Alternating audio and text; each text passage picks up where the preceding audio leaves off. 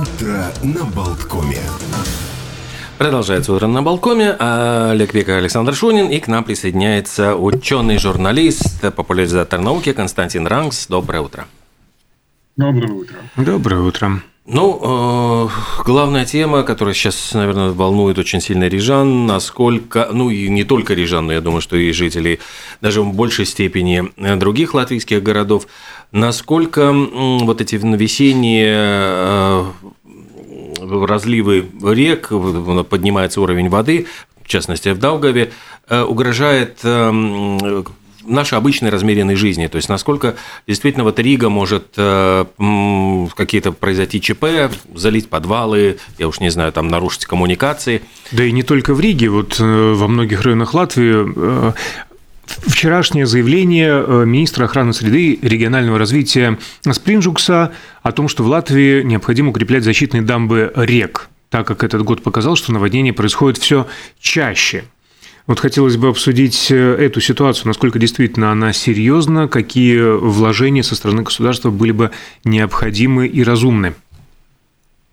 Ну, я хочу сказать, что вот на волнах Болткома неоднократно уже говорили о том, что дамбы надо укреплять, потому что это совершенно логично. История, январская история с подъемом воды в э, близ Екапилса – и когда говорили о том, что там возможен прорыв дамбы, он как раз и заставил, э, так скажем, с большим вниманием относиться к этому вопросу. То, что э, существуют разливы э, воды в половодье, ну это, что называется, от природы. Вопрос другой, насколько мы готовы это каким-то образом на это реагировать. Ведь мы должны понимать, что самый очень большой водосбор у Даугавы, это территория Белоруссии, начинает она течь, я еще раз напомню, на Валдайской возвышенности в России, кстати, недалеко ее истоки от Волги, э, и э, вот там она собирает и воду, и надо отметить, что например, половодье зависит от того, какой будет, сколько будет снега, какие будут осадки в Белоруссии, где очень много притоков, и э, в восточной части Латвии, потому что если посмотреть на схемы бассейна Даугавы, то у нее левых притоков-то почти нет на нашей территории, а вот правые, такие как Айвикс, Огры, это реки, которые дают изрядное количество воды. Э, вот. Так что, собственно говоря, это тот факт, который есть. Э, он э, как бы нам нужно думать о регулировке стока в Даугаве. Просто вот как, как сейчас говорят о том, что вот наконец-то пришлось открыть шлюзы, uh-huh, uh-huh. не шлюзы, а эти водосбросы в Плявинской ГЭС. Ведь долгое время как бы жаловались на недостаток воды в Даугаве. А теперь вдруг неожиданно стало ее больше. Но это опять тот самый случай, о котором предупреждали специалисты по климату.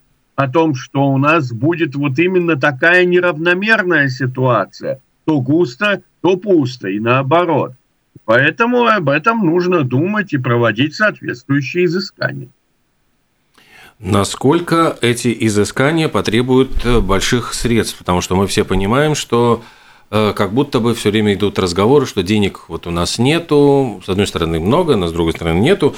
И вот к чему такая экономия может привести, если вдруг, не дай бог, вот где-то дамбы прорвет? Ну вот мы видим сейчас уже в верхней части вот э, Даугавы, это, это э, выше по течению от Даугавпилса, да и в Даугавпилсе масса фотографий в социальных сетях, в СМИ – о том, как вот эти вот массы воды, они уже перекрывают дороги. То есть вот возникает большой ущерб. По большому счету, э, много могли бы сказать страховые компании по поводу того, какой ущерб мы уже сейчас имеем. И исходя из этого, дальше рассчитывать, какие деньги разумно вложить. Ну, условно говоря, если страховые потери после наводнения – ну, допустим, составляют 10 миллионов, то, например, э, в это совершенно логично, что стоимость, э, так скажем, защитных сооружений как минимум в те же 10 миллионов уже будут оправданы. На самом деле и больше, потому что это же будет повторяться, эти наводнения, будет повторяться ущерб. Вот, например, те же самые американцы, которые постоянно находятся под ударом стихии, у них там и землетрясения, и э, торнадо, и наводнение, они к этому делу относятся очень строго и как раз считают, какие будут ущербы. Вот, например, насчитали, что ущербов будет в ближайшее время под триллион. Вот сразу возникает вопрос, что, что выгоднее сделать? Этот триллион постоянно выплачивать, но это, что называется, никаких, э, никакой машины не хватит. Либо потратить суммы многократно меньше и на что-то сделать конкретное. Либо просто-напросто перестать строить в опасных районах. Тоже вариант, кстати. Вот, поэтому я что хочу сказать. Прежде чем что-то решать, мы должны сначала четко понять, что нам угрожает. Вот я как раз и говорю, а изыскание стоит гораздо дешевле, чем строительство, либо потери. В конечном счете это не, не те деньги, о которых, как говорится, стоит так очень переживать. Я думаю, нескольких миллионов вполне хватит.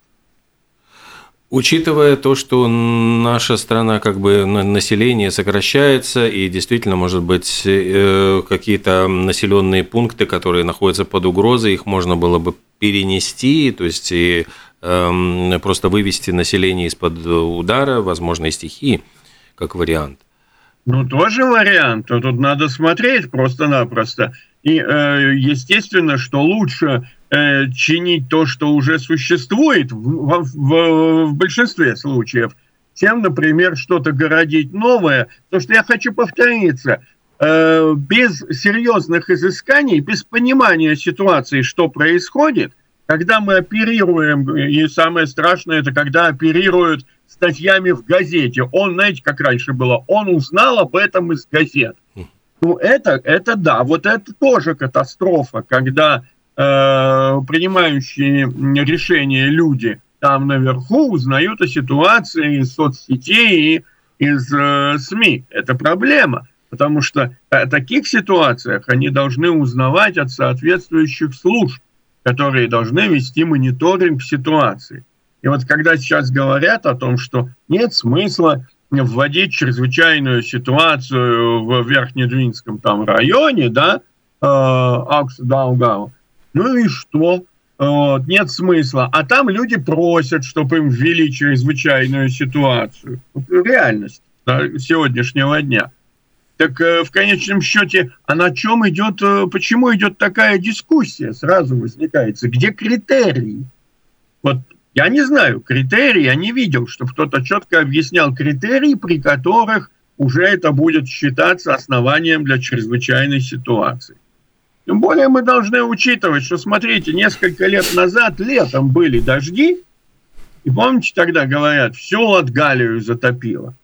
Одна из важнейших, один из важнейших моментов, о которых говорится во всех прогнозах, о том, что у нас будут тоже и в дальнейшем залповые осадки. То есть нету, нету, нету, потом бах, ударило. И там месячная норма, а то и больше, вылилась в течение нескольких часов. И одна из причин, почему были затопления, потому что созданная в свое время система дренажных канав, многие, кто ездил по провинции, видели их, она давным-давно заросла, за ими никто не ухаживал. Их использовали в качестве такой, знаете, свалки в этот, типа, в канаву сбросил, с глаз долой, сердце вон. И потом выяснилось, что когда вода стала с полей уходить в эти канавы, она просто не могла стекать. Сейчас тоже возникает серьезный вопрос. Да, вода поднялась, а вот сейчас, когда снизится вода в Даугаве, как быстро эта вода уйдет с полей? Или она там останется, и мы будем иметь к посевной кампании настоящее болото? Вот и... еще, прошу прощения, даже вот эти поля, на которые, ну эти поля ж не просто поля, на них что-то выращивается, либо по ним должны ходить коровы, прошу прощения. Ну, не совсем, да, э, не совсем понятно, как эта ситуация стала возможна, потому что если система создана, система работающая, почему она была запущена? Поля кому-то принадлежат, то есть кто-то их возделывает, как вы убедительно сказали, там либо корова должна пастись, либо какой-то колосок расти. Какого черта тогда за этим никто не следит? Мне кажется, что дело все в том, что вот эти, как вот говорили, когда это было наводнение несколько лет назад, что проблема в том, что эти как бы канавы оказались в таком э, правовом, э, в правовом вакууме. То есть непонятно было, кто за эти канавы отвечали.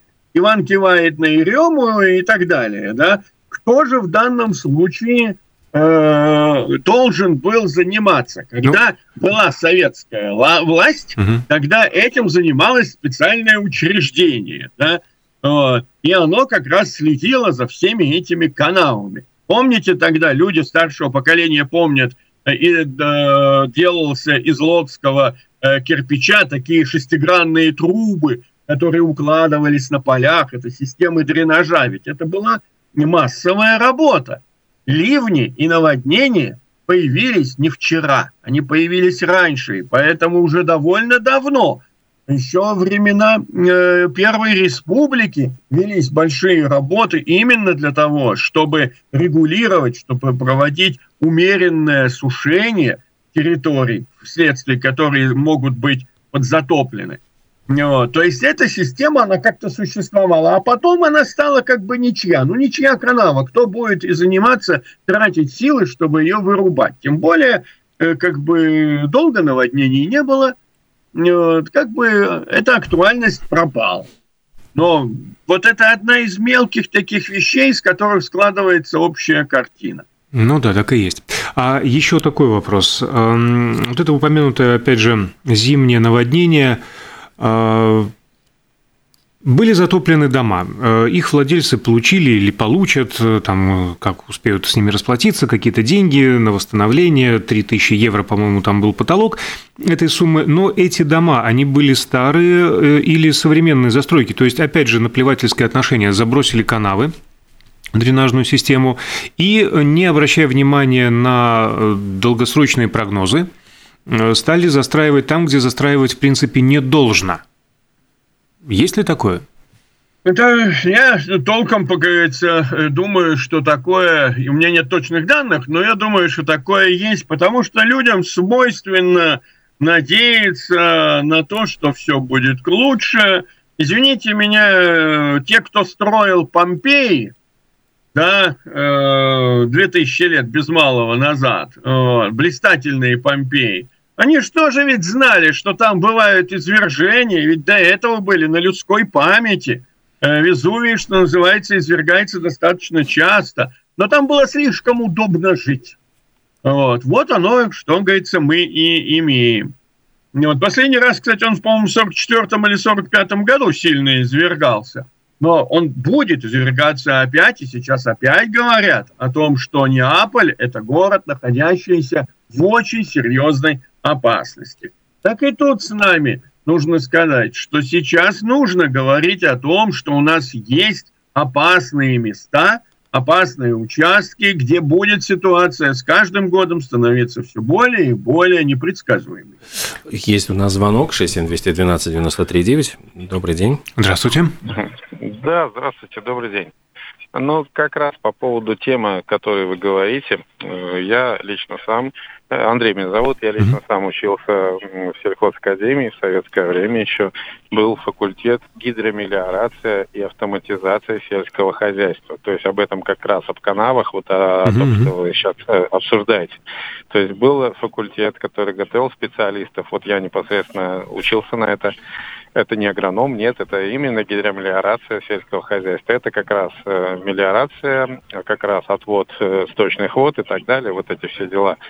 И была служба, э, метео, э, ГИС-метео, служба, которая сейчас отвечает за погоду, а была служба, которая отвечала за геологию и э, они как раз-таки изучали строение земли непосредственного участка, где нужно делать мелиорацию, э, выводить воды, ставить э, трубы и так далее. То есть существовала такая служба. А вот насчет сегодняшнего дня этой службы просто нет в природе, насколько я знаю. Ну, Но не совсем. Я хотел бы вас поправить, прошу нет. прощения. А, я как раз во время вашего рассказа погуглил. Э, есть, в общем-то, а, факультет гидромелиорации в сельскохозяйственной академии академии. Факультет, как раз как раз таки факультет существует, только куда пойдут люди после того, как они выучатся на этих специалистов, куда пойдут работать, вот это вопрос. А, ну, например, опять же, я не хочу с вами спорить, но я нашел Латвия с Хидромелиотеево бувнейку ассоциация. То есть, если существует даже ассоциация этих строителей гидромелиоративных, значит, чем-то они занимаются. Вопрос в том, чем и где. Ну, не сельским хозяйством, единственное, что я хотел сказать. Угу. Да. Хорошо, спасибо огромное. Тема спасибо. Да, спасибо, спасибо за звонок. Хорошего дня. Да, но вот чтобы не заканчивать на такой грустной ноте, все-таки, э, Константин, ведь прозвучало, что есть страны, те же самые Соединенные Штаты Америки, где гораздо более э, масштабные происходят всевозможные катаклизмы, там и торнадо, там и смерчи, там и достаточно, э, ну просто там знают, готовятся к этим, ну достаточно серьезно, понимая вот риски, оценивая их, вот подводя итог, все-таки чему бы нам стоило научиться и насколько все-таки вот мы благополучное место э, с точки зрения вот, по сравнению с, с другими странами? Ну, вот могу сказать, что несколько дней тому назад над э, Штатами прошла опять такая целый рой торнадо. 32 человека, по последним данным, погибло, множество раненых и, и грандиозный ущерб. Там что называется, многие места просто стерло с лица земли. Но вот надо сказать, что это у них повторяется, и поэтому их система, Федеральное агентство по чрезвычайным ситуациям, ФЭМА, она, э, эта система разработала рекомендации, которые американцы, в общем-то, стараются выполнять. И они понимают, что это надо выполнять. И э, еще, что называется, ведь можно учить людей э, морали, там, а, можно учить рублем, латом, долларом, но чем, любой денежной единицей. Э, когда человек понимает, что э, если он нарушает правила страхования, то он получает убыток, то это, конечно, жесткий очень способ э, заставлять людей соблюдать правила, но он, как оказалось, очень действенный. Действительно, люди должны понимать, что вот принципе, э, если вы будете разжигать у себя в квартире костер на полу, то вряд ли потом страховая компания, даже если вы застрахуетесь от пожара, возместит вам убытки, потому что вы сделали нарушение такое совершенно явное. Если вы получите информацию о том, что вот на этом участке селиться нехорошо, и страховая компания вам задерет э, страховой взнос, да, вот, то, скорее всего, вы 10 раз подумаете и, наверное, не будете брать этот участок, хотя он может быть очень и очень недорогой. Я вот э, помнится, как такая была фраза, американец, если узнает, что какой-то участок продается по очень хорошей привлекательной цене, у него сразу возникает вопрос о том, что а не очень ли там будет высокая страховка. Mm. Вот поэтому, поэтому он и продается по привлекательной цене, потому что хотят сбагрить это самое, это место. Сейчас вот прямо идет разговор о том, что э, большие проблемы, например, у того же самого НАСА. Там, где его стартовые столы, там повышается уровень моря, происходят размывы, и им уже нужно строить в другом месте. И они будут сейчас искать, кому предложить эти территории. Но надо сказать, что американцы будут считать и будут смотреть. Понимаете, если вы что-то рассчитываете на ближайшие 10-20 лет, то, например, подъем уровня моря может быть для вас не актуален. Вот это очень важно понимать.